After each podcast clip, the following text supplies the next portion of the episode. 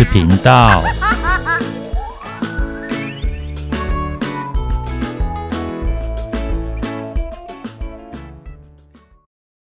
欢迎收听《不想说故事》，鸡小妹与神秘海洋第三十一集。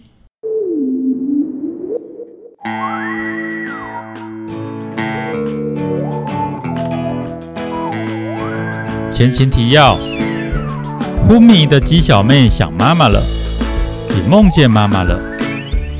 梦里面，她又回忆起当她和哥哥冒险鸡第一次与鸡爸爸、鸡妈妈一起去冒险的历程。当时，她的妈妈告诉她，要勇敢面对挑战，不要害怕失败，因为失败不一定是坏事。也可以看作是多一次练习的机会。醒来之后，他们一行人赶紧来到海边。很幸运的，独木舟与鸡小妹号都安然无恙。但是，凡事都不可能尽如人意。鸡小妹号上的存粮有一大半都被抛落在地。还泡在积水里面，那些都没有办法吃了。他们只得在这个神秘的迷雾之岛上稍作停留，补充存粮，才能再继续前进了。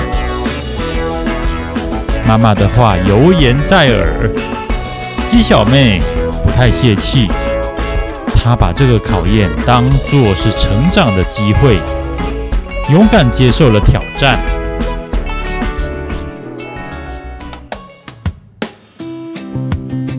可是接下来该怎么办？小鳄鱼经验浅薄，但是他勤奋好学，只要是不懂的都会勇于发问。问得好！小猴子飞快地回答。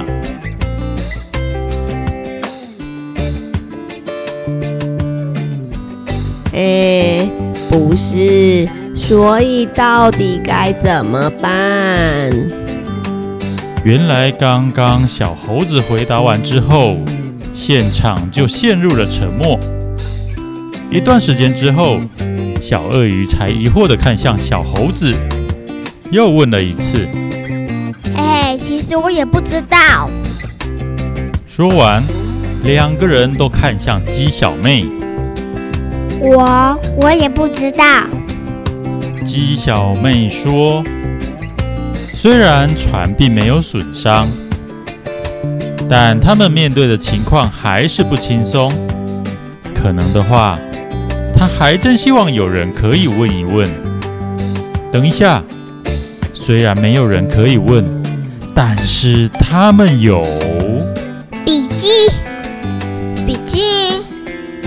对哟，笔记。因为昨天太累，今天又遭受打击，让他们通通忘了鳄鱼大王的笔记，赶紧拿出来看。还好那些资料都安安稳稳地放在抽屉里，没有受到一点伤害。依旧是看得懂英文的小鳄鱼来阅读。而鸡小妹和小猴子也依旧围在她身边。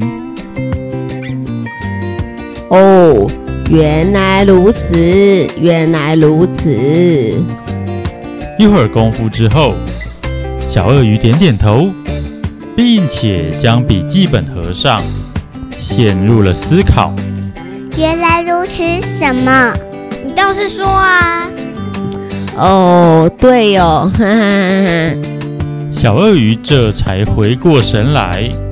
你们仔细听我说吧，迷雾之岛可以收集到三大食材：山芋、鲜鱼，还有水果。怎么这么好？怎么这么刚好？哎，你们知道的，为了剧情需求。好吧，用我来这一套。别介意，有趣就好啦。哎，我终于知道你们到底在跟谁说话了。嗯，知道了吧？就是一直在念念念。没错，念故事的那个。你们倒是嘻嘻哈哈、打打闹闹，别忘了还有挑战等着呢。小鳄鱼，快点告诉他们吧。哦，好。继续听来，依照笔记的记载，这个海岸的南边有一个湖，里面的鱼肥美、肉嫩、刺又少；北边的山坡则能够找到野生的树葡萄。而顺着岛上唯一的河流溯溪而上，可以找到可以吃的野生山芋。通通收集齐全的话，之后就有好一段航程，不用担心食物的问题了。这也太大了吧！真的。但是会不会有点办过头了？也对。说的也是。拿刀说的会那么顺利吗？你们真聪明，实情是确实没有那么棒。小鳄鱼语气一转，继续说下去。这三个地方距离有点远，两天之内不可能通通走齐。哇，这座岛居然有这么大！可是为什么要在两天之内？因为在台风过后的第三天，这个迷雾之岛上的雾气会变得超级浓，根本伸手不见五指。若是到了那个时候，我们哪里都没得去；若是已经在里面，也会完全动不了。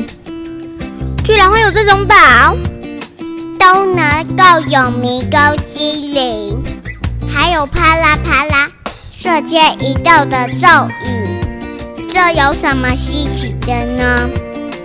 说的对极了，我们这可是幻想故事啊。好吧，可是为什么不能等雾散了再进去呢？因为浓雾会持续半个月，半个月。哦，那真是太糟糕了。他们可没办法在这个杳无人机的地方待上半个月又两天呐。那该怎么办呢？我们必须分头进行。分头进行。真。真的一定要吗？是的，分头进行，这也是分工合作的一种。各自完成分配好的任务，确实执行。若是其中有哪个部分没做好，事情就可能会出差错。那如果有人失败该怎么办？对此，没经验的小鳄鱼非常担心。到时候再说了，总会有办法的，尽力而为就是了。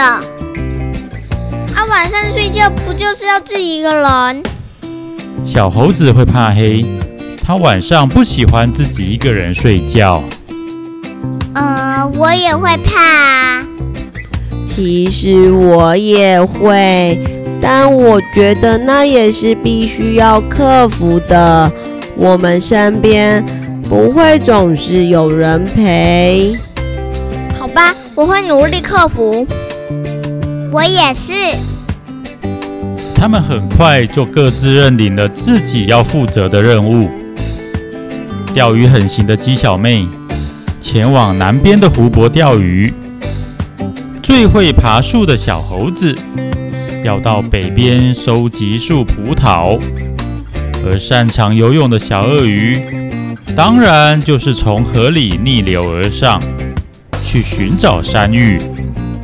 那么各自加油了，加油！有抓快的话，要打快回来哦。好，安全最重要。没错，总会有办法的。他们终于都带上足够的食物和装备出发了。